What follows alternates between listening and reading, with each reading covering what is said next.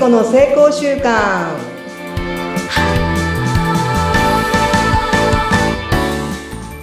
皆さんこんにちは。健康習慣コーチの加藤聖子です。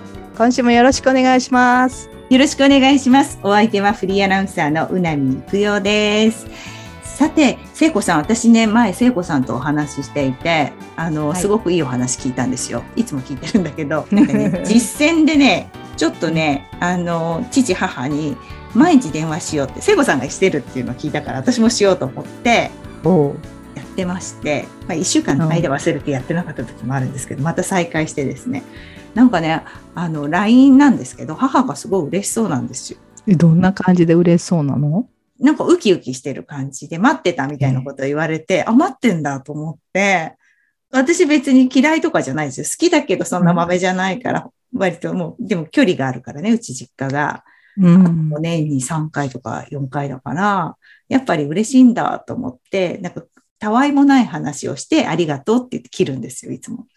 なんか、なんかいい感じです。ありがとうございました。いいこと教えてもらいました。もう嬉しい。そうやってね、うん、なんか私が実践している人を、知っていることをね、実践してくださる人たちが増えたんですね。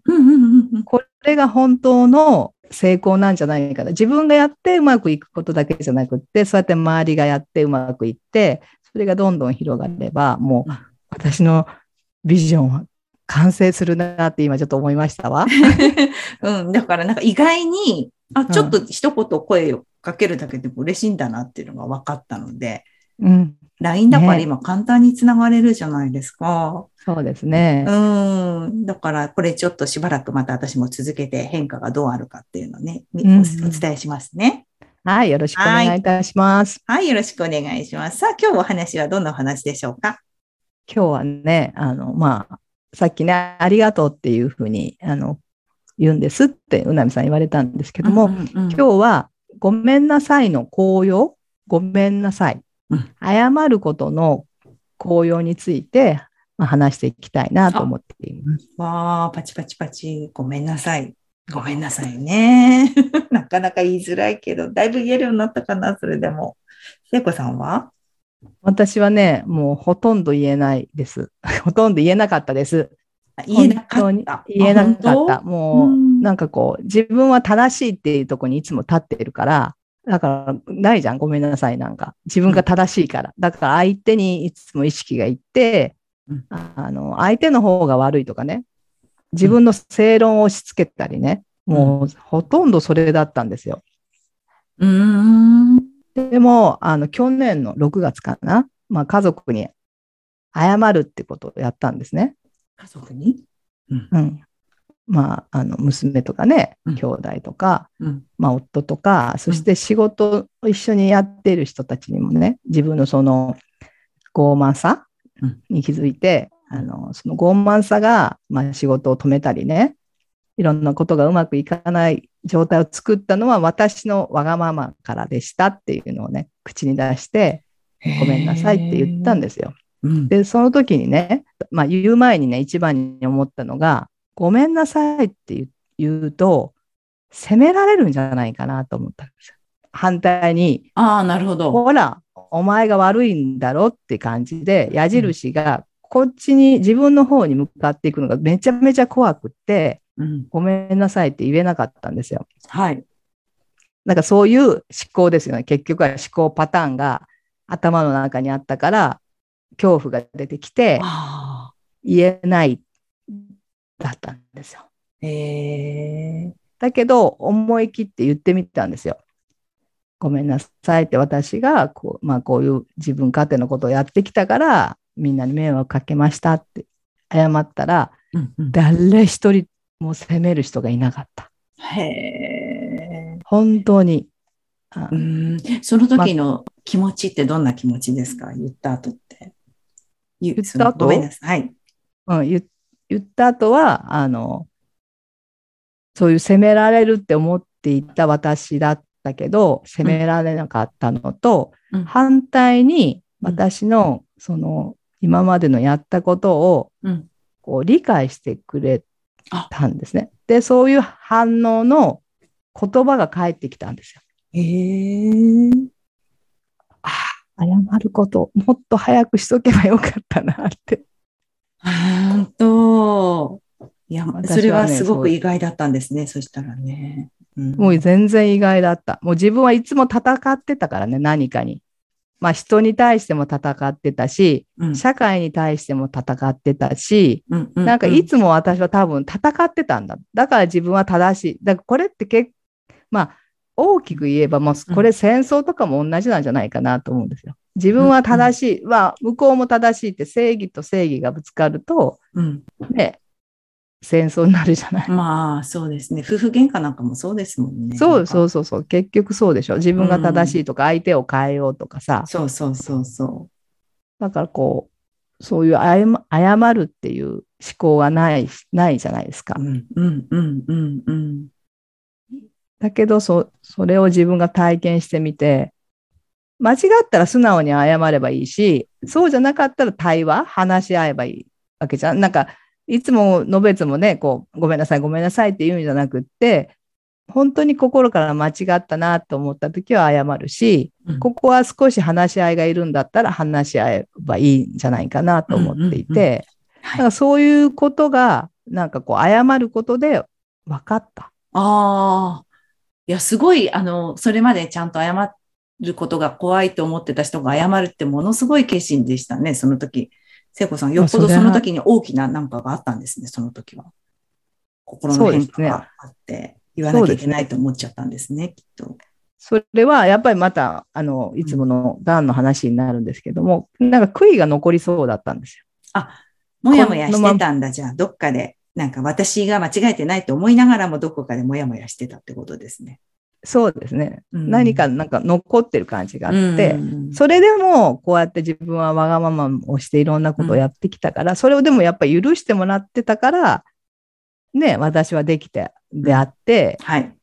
そういう関係性が、ね、なかったら私はここにいないし、うん。いろんな活動もできなかったと思うんですよね。ああ。だからそういう許しうん許してくれてる人に対して、やっぱりごめんなさいって言え、言えなきゃなんかこう残ってそのままあの世に行くのはちょっと良くないなと自分が思ったから、だから今は案外、やっぱあるじゃないいろんな関係性の中で、あ相手がやっぱ悪いって思う時がパッと出るんですよ。うんうんででも自分は本当にそう悪くないのかっていうのを見たときに、まうん。あこういうふうに声をかけたらよかったとか、こういうふうに自分がすればこの現象は起こらなかったと思ったら、うんあの連絡ができてなくってごめんなさいっていうふうに。ああ、そうやって考えられるんだ。なるほど。